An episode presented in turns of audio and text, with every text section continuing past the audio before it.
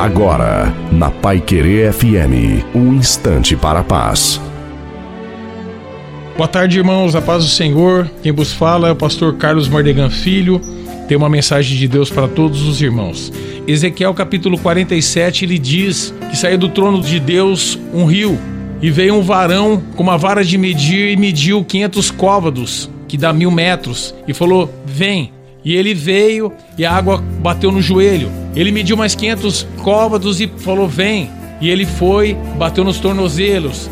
Ele mediu mais 500 côvados e falou: Vem. Chegou na cintura, mais 500. Chegou no lombo, mais 500 foi submerso. Irmãos, tem muitas pessoas na igreja que a água no joelho tá bom.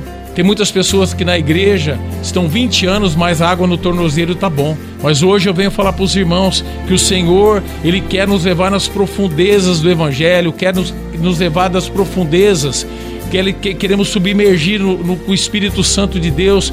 Em Jeremias capítulo 33, versículo 3, ele fala: Clamar-te a mim, que te mostrarei coisas firmes, grandes, fortes. Então é isso que nós temos, que nós temos que buscar o Senhor todos os dias, buscar o Senhor na oração, no jejum, para que nós possamos sim ter a plenitude do Espírito Santo de Deus em nossas vidas. É isso que eu quero falar para os irmãos, que a plenitude do Espírito Santo possa alcançar a cada um de vocês, em nome de Jesus. Amém.